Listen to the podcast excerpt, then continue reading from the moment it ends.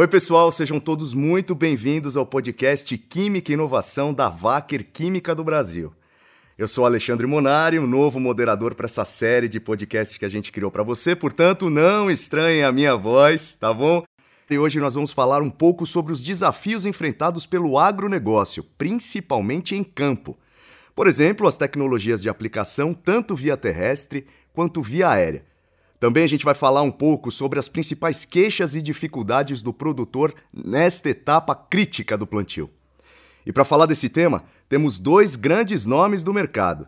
Eu gostaria de apresentar o João Almeida, que já teve aqui no nosso podcast em outro episódio. Seja bem-vindo de volta, João.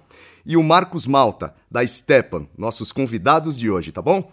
Bom, vamos começar com o João Almeida, que é químico graduado pela Universidade Estadual de Campinas, a Unicamp com 10 anos de experiência em pesquisa e desenvolvimento, com foco em desenvolvimento de formulações e aplicações, tendo atuado no desenvolvimento de formulações agroquímicas.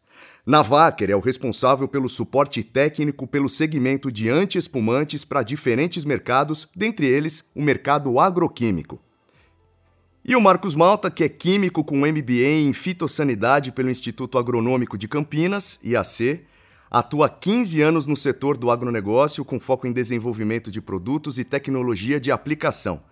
É responsável técnico por esse mercado na Stepan Química, atuando tanto no desenvolvimento de produtos quanto no suporte técnico a clientes. Bem-vindos, viu, pessoal? Obrigado, Alexandre. Obrigado pelo convite para estar mais uma vez aqui falando sobre um assunto bem interessante e vamos trabalhar um pouco em cima desse assunto. Obrigado, Alexandre. Obrigado, pessoal. Obrigado, João, pelo convite. Tomara que eu consiga colaborar um pouquinho. Com certeza. A gente que agradece a presença de vocês hoje. Bom, nos últimos cinco anos, a gente tem observado uma grande oferta de adjuvantes, defensivos agrícolas e fertilizantes. No cenário atual, o que, vocês elencariam como os principais desafios e potenciais problemas para o produtor em campo? A gente começa com o João. Então, Alexandre, é, nesses cinco anos, é, não obrigatoriedade mais do registro de adjuvantes trouxe benefícios de facilitar a vida de, dos formuladores, de ter uma, uma oferta maior de adjuvantes, porém isso também acarretou numa, numa complexidade com relação à compatibilidade mesmo do produto. Então, antes você tinha um adjuvante específico para cada tipo de formulação, poucos adjuvantes no, no mercado, principalmente é, combinados com defensivos. Hoje você tem já uma oferta de adjuvantes, cada um uh, vendido de uma forma uh, isolada, e a, a, interação entre esses componentes, os componentes da formulação e do adjuvante, uh, acaba gerando alguns ruídos, alguns problemas. Então a questão de compatibilidade é o ponto principal, acho que é um dos pontos chaves. Eu vejo para mim que eu sofro bastante com a parte do silicone porque é sempre ele é visto como vilão da história na parte da compatibilidade, sendo que na maioria das vezes ele é um reflexo do problema que está acontecendo. E isso se dá pela grande oferta e pelo um uso, às vezes, não de uma forma correta dos, dos adjuvantes. É, o mercado, ele, como o João bem disse, há cinco anos ele a gente não tem mais essa regulamentação, mas era uma necessidade mesmo, né? a gente ter uma, opções de tensoativos, opções de adjuvantes dentro do mercado para melhorar é, a aplicação. O que a gente tem de desafios são muitos, né? Dentro do agronegócio, a gente, a gente se depara é, com problemas como, por exemplo, a questão de tanque mix, deriva, é, a quantidade de produtos que hoje são aplicados, é, a redução de volume de cauda. Ou seja, tudo que envolve a aplicação hoje ele acaba sendo um, um desafio muito grande para o agricultor. E a gente que está desse lado, né, nós somos químicos, a gente que trabalha aí no mercado B2B, é, nossa função principal é entender esses desafios e, e, e fazer do nosso conhecimento trabalhar dentro das formulações para oferecer aí para os nossos clientes o melhor produto possível para essa aplicação. Bom, a gente sabe que o agricultor ele encontra alguns problemas na etapa do plantio, certo? E como que o formulador ele pode ajudar a solucionar esses problemas e a melhorar essa etapa crítica do cultivo? Cara, pode ser? Uhum. É, eu acho que o principal, a principal função nossa é entender o que o cara precisa. Então, quando a gente está dentro desse mercado, a gente tem, por exemplo, uma gama de formulações muito grande. E, e, e uma gama de tipo de aplicação diferente também. Então a gente precisa entender exatamente o que o cara está precisando, o que, que o cara quer. Né? Quando ele chega na gente e fala, ah, eu preciso de um tensoativo, eu preciso de um antiespumante, eu preciso de um solvente. Para que que é? Tipo de formulação você quer fazer? Que tipo de ativo você vai trabalhar? Então eu acho que entender o que o cara é, é, a necessidade do campo, entender a necessidade do nosso cliente é a principal função nossa. A gente se depara assim com, com, com coisas mirabolantes. E, e, e, dentro do campo, por exemplo, se, as, se, o, se o próprio produtor ele já seguisse algumas regras que são básicas de aplicação, ele já melhoraria muito a aplicação dele. O advento do adjuvante, por exemplo, nessa quantidade que a gente vê hoje, ela, ela tem dois caminhos de crescimento, do porquê que está crescendo. Primeiro, porque a agricultura ela cresce mesmo, e então você vai acabar precisando de muito mais insumos. E segundo, é porque você tem um monte de problema causado porque a gente ainda não tem uma agricultura tão evoluída que não evoluída tecnicamente, tecnicamente que no Brasil a gente está muito bem, mas a gente ainda se depara com, com, com tipos de aplicação que não são aplicações corretas. Então assim, não se usa sequência de cauda, sequência de, de formulações que deveriam ser colocadas não, não se limpa equipamentos, não se usa os equipamentos é, que deveriam ser utilizados, enfim. Tem uma série de fatores. Ainda se compra produtos piratas, ainda se compra produto de baixa qualidade. Enfim, tem uma série de fatores que são desafios que a gente acaba tendo que, que superar. E do nosso lado, a gente acaba tendo que ajudar, de alguma forma, é, fazendo produto, criando produto. Sim, eu acho que é, o papel do formulador é extremamente importante para interpretar bem o, a necessidade do campo, o que está sendo necessário, o que, que o agricultor, o engenheiro agrônomo é, necessita naquele momento para desenhar um produto que funcione uh, especificamente daquela forma. Uh, eu coloco também um desafio bem, bem complexo, que é uma característica muito intrínseca do mercado brasileiro. Uh, quando a gente olha para a Europa, Estados Unidos, a tendência é você fazer produtos específicos que tenham uma atividade para aquela aplicação. Uh, mesmo antes do, do advento dessa, dos adjuvantes em 2017, Uh, existe uma tendência muito no mercado brasileiro de incorporar várias características adjuvantes benéficas para um, um único produto, fazer produtos multipropósitos. E isso, se você for pensar para o agricultor aplicar na cauda, ok, é ótimo, ele vai ter um produto só para colocar. Só que quimicamente isso não é nem um pouco interessante, porque você está colocando características conflitantes dentro de um único produto. Então, uh, não faz sentido você querer colocar um cara extremamente super espalhante, que é um tensoativo que forma espuma, e você querer que o mesmo produto tenha uma ação anti-espumante. Então, você não vai entregar o melhor dos dois mundos, você vai entregar um produto mediano. Então, isso é uma resistência grande do mercado brasileiro de mudar, de você fazer produtos que tenham características que foram desenhadas para aquilo. Uh, outro ponto que ajudaria muito o agricultor uh, seria o formulador é, ter uma, uma, é, uma base química, uma, pensar com os conceitos químicos que ele pode aplicar para desenvolver um produto, se questionar, uh, olhar para sua formulação e se questionar o que, que, ele, o que cabe ali dentro. Então, eu vou fazer uma formulação base água, o que, que eu posso colocar ali? Não faz sentido eu colocar, por exemplo, um componente apolar numa formulação base água, sendo só para uma mistura. Então, eu vou ter que fazer um outro, um outro produto, fazer um base água ou ao contrário. Então, essas perguntas básicas, esses conceitos químicos básicos, ajuda, vão ajudar muito o agricultor lá na frente que vai, vai aplicar o produto e, seguindo as regras de, de preparo de calda, minimizar a ação, a incompatibilidade, entupimento de bico de aplicador, as paradas de máquina durante o processo e mesmo a ineficiência dos produtos em campo. Essa questão, só para complementar um pouquinho, essa questão do antagonismo nas formulações é muito interessante, porque, é, como eu tinha dito, é interessante e é legal que a gente entenda o que os caras estão precisando, mas não necessariamente sempre eles, eles sabem o que eles estão querendo. Uhum. E não é porque eles não sabem o que eles estão fazendo, mas é porque às vezes você chega em, em, em uma questão mais química do negócio e quando você se depara com agrônomos, é cada um mais ou menos no, no seu lado.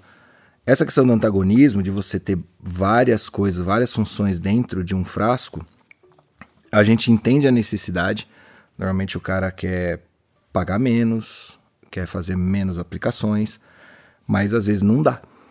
E aí você chegar nesse consenso de que não dá para você ter um produto que a gente chama de, de pato, né? É o, ele anda, mas não anda tão bem, ele corre, mas não corre tão bem, ele nada, mas não nada tão bem, ou seja, ele faz um monte de coisa, mas, mas não faz aquilo que ele deveria fazer.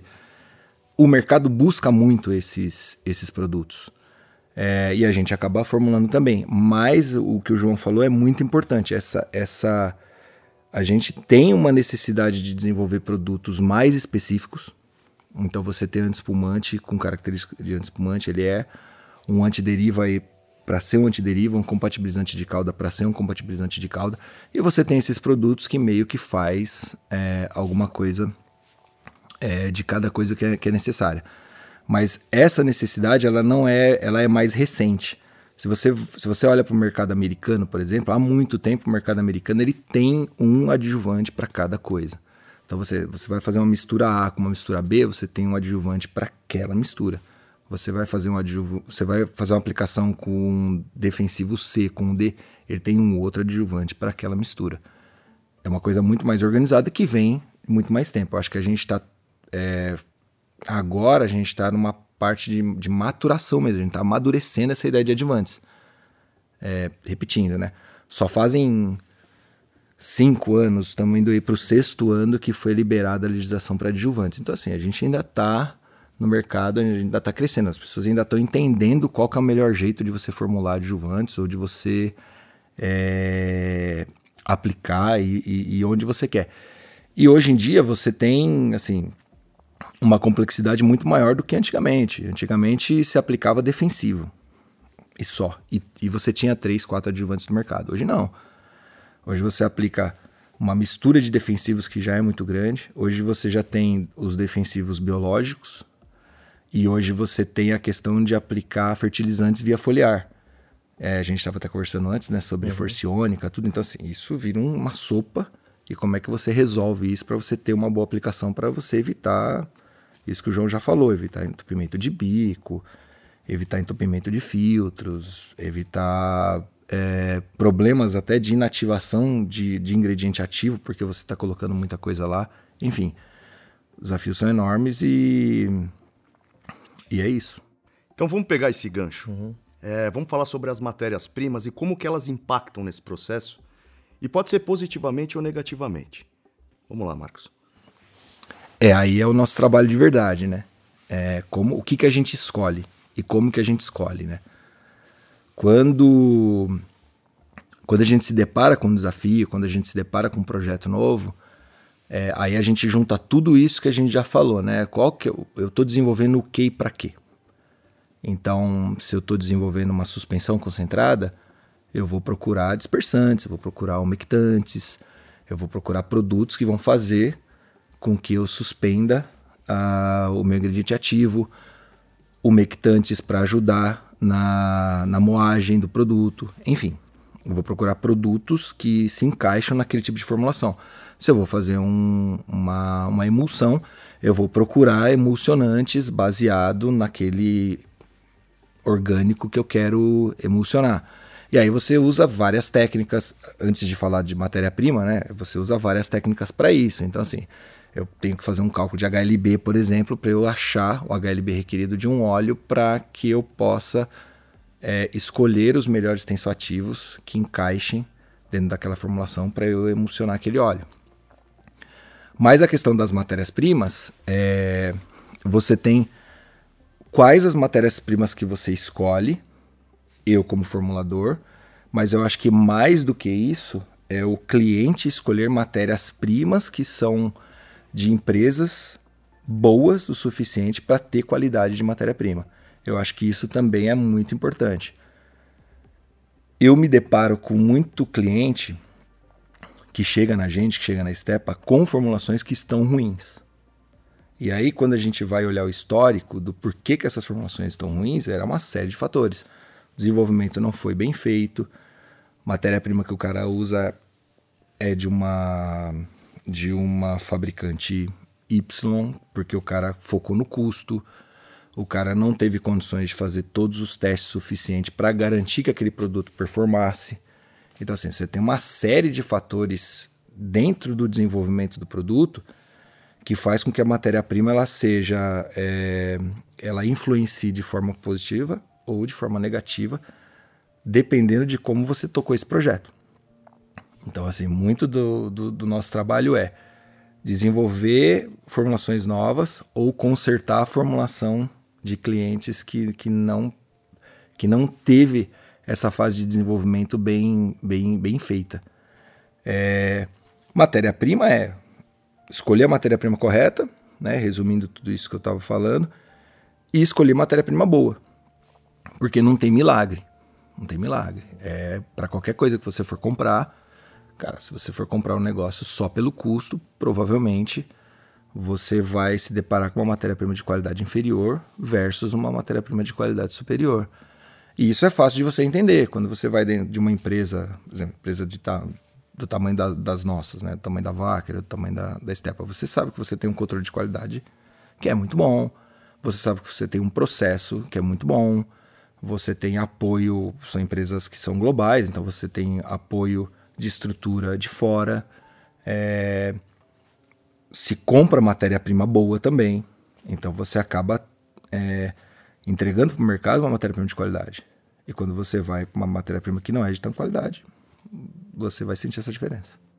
É, eu estava pensando aqui, fazendo, fazendo uma analogia, uh, ah, para a gente que é químico, é sair do macro e micronizando e olhar o micro, sabe? Então o agrônomo, ele olha para o todo pelo resultado ali, o resultado que, afinal do que o produto está sendo aplicado. E a gente tem que pegar e, e olhar o micro, o que está causando aquele, aquele impacto. E eu costumo brincar para fazer uma analogia que é um pouco mais fácil, que você desenvolver uma formulação, você desenvolver um produto, é como se fosse jogar xadrez. Tem várias peças, principalmente uma formulação, são N peças. Uh, cada peça na, no tabuleiro de xadrez tem a sua função específica, e se você movimenta uma peça errada, você movimenta o bispo errado, o cavalo errado, você tem, você pode levar um checkmate. Formulação é exatamente a mesma coisa. Se você muda um tensor ativo que você não escolheu da forma direita, da forma correta, o HLB correto requerido, ou mesmo você olhou só custo e aí você não prestou na, atenção na qualidade daquele material que você está recebendo, isso pode mudar totalmente a qualidade de um produto. Então, avaliar uma matéria-prima vai além de olhar só custo. E trazendo um pouco para silicones anti-espumantes e algumas experiências que eu já tive, é, emulsões anti-espumantes de silicone são as mais utilizadas para o mercado agroquímico. E aí, é, quando você recebe uma emulsão, a, a, a premissa básica é você olhar para a cara do produto e você vê, tá bonito, aquilo, tá, aquilo te, te, agrada, mesmo que você seja leigo, você sabe interpretar se um produto tá bom ou ruim, olhando visualmente. Se você vê uma emulsão, que teoricamente é uma mistura de óleo em água, e você tá vendo um monte de óleo suspenso, um monte de gotas de óleo, você tá vendo que o material tá deixando resíduo, você vai colocar aquilo lá no seu produto? Por custo? Num primeiro momento, você pode ter uma performance interessante e igual de um produto de qualidade. A longo prazo, isso vai dar um problema no seu shelf life. O custo vai ser muito mais oneroso para você no final tratar e até, vamos dizer, limpar a sua marca. Se você faz um produto com uma matéria-prima ruim e você lança no mercado, depois tem todo um retrabalho para limpar a sua marca, às vezes você não consegue. Então vale a pena investir em matérias-primas de qualidade, em, em, um estudo muito robusto na escolha das matérias-primas. Não é fácil, você não desenvolve um produto do dia para a noite. Você tem, é, são semanas, meses, alguns projetos, anos, anos, é.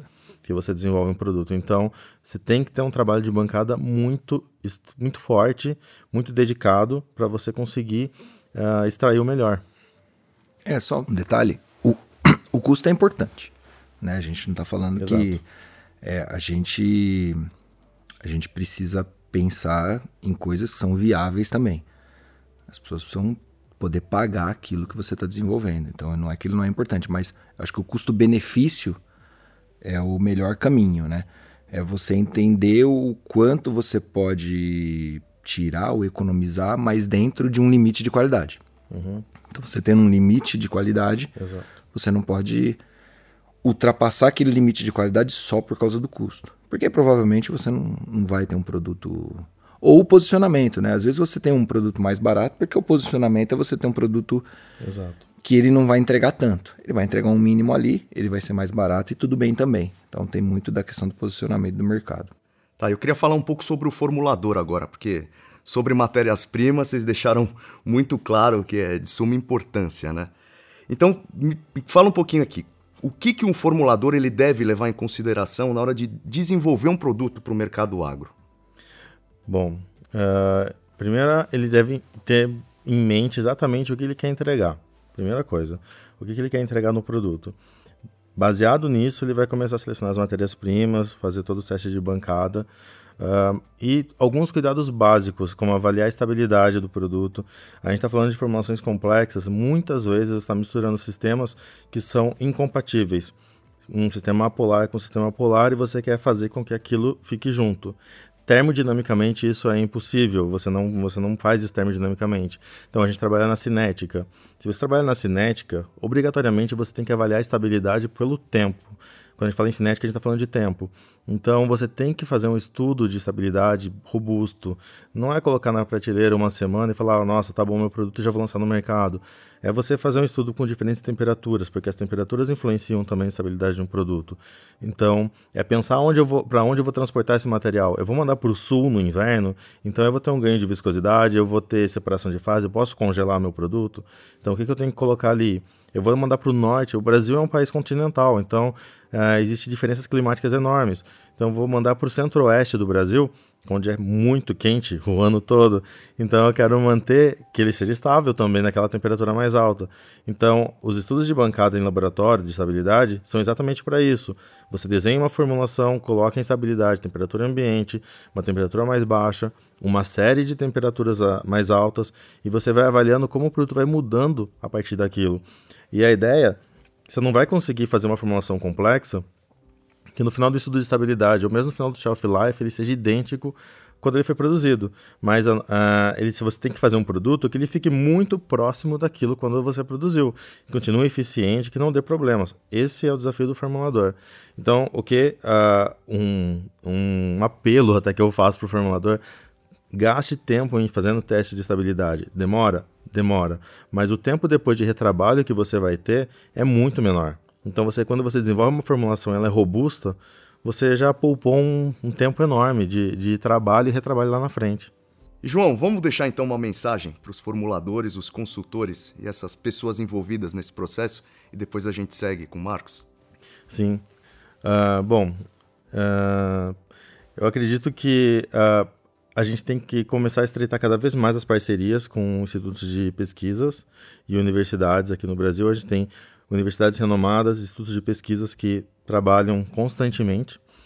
E isso vai, isso dá, dá muito dados para que a gente consiga trabalhar na parte do setor privado com formulações, com desenvolvimento de tecnologias, não só formulação, mas também equipamentos.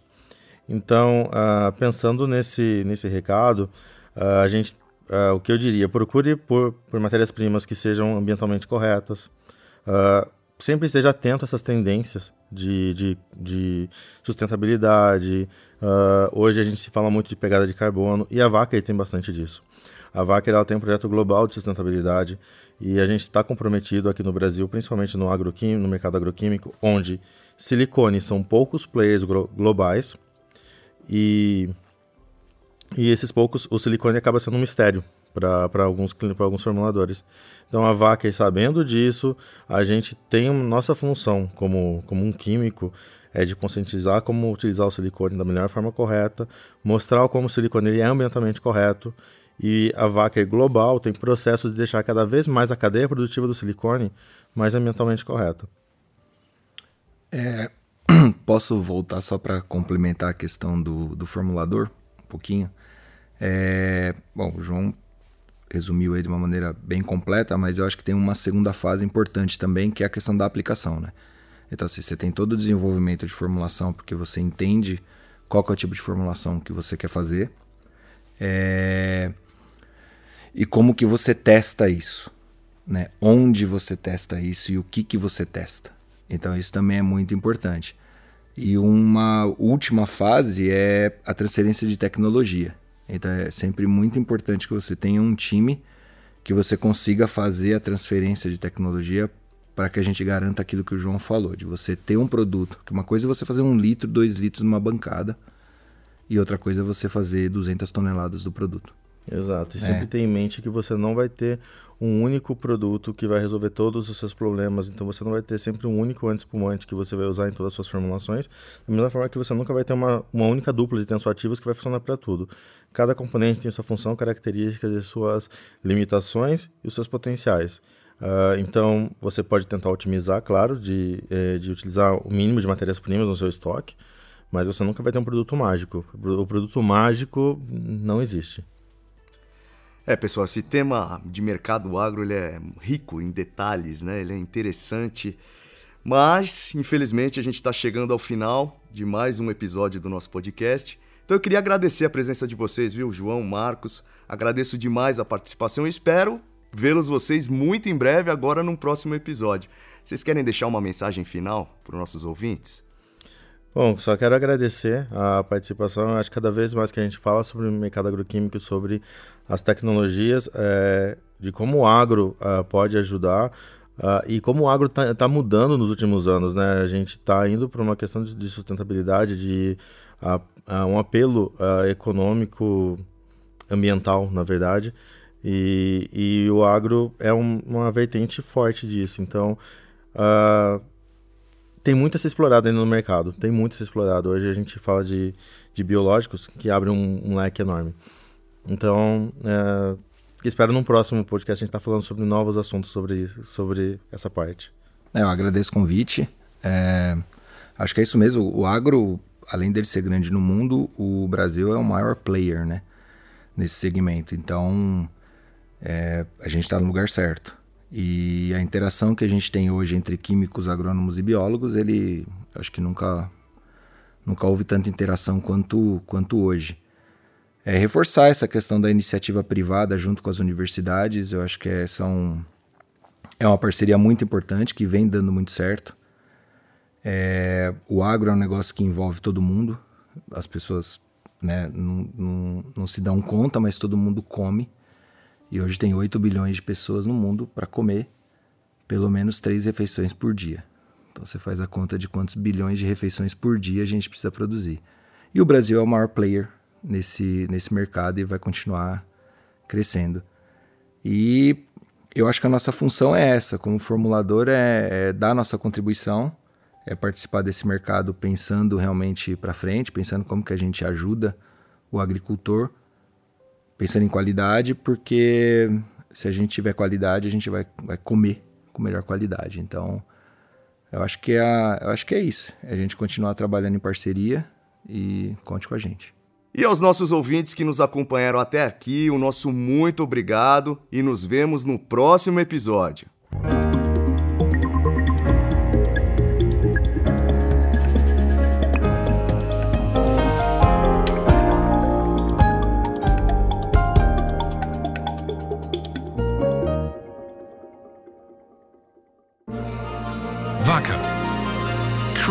Tomorrow's solutions.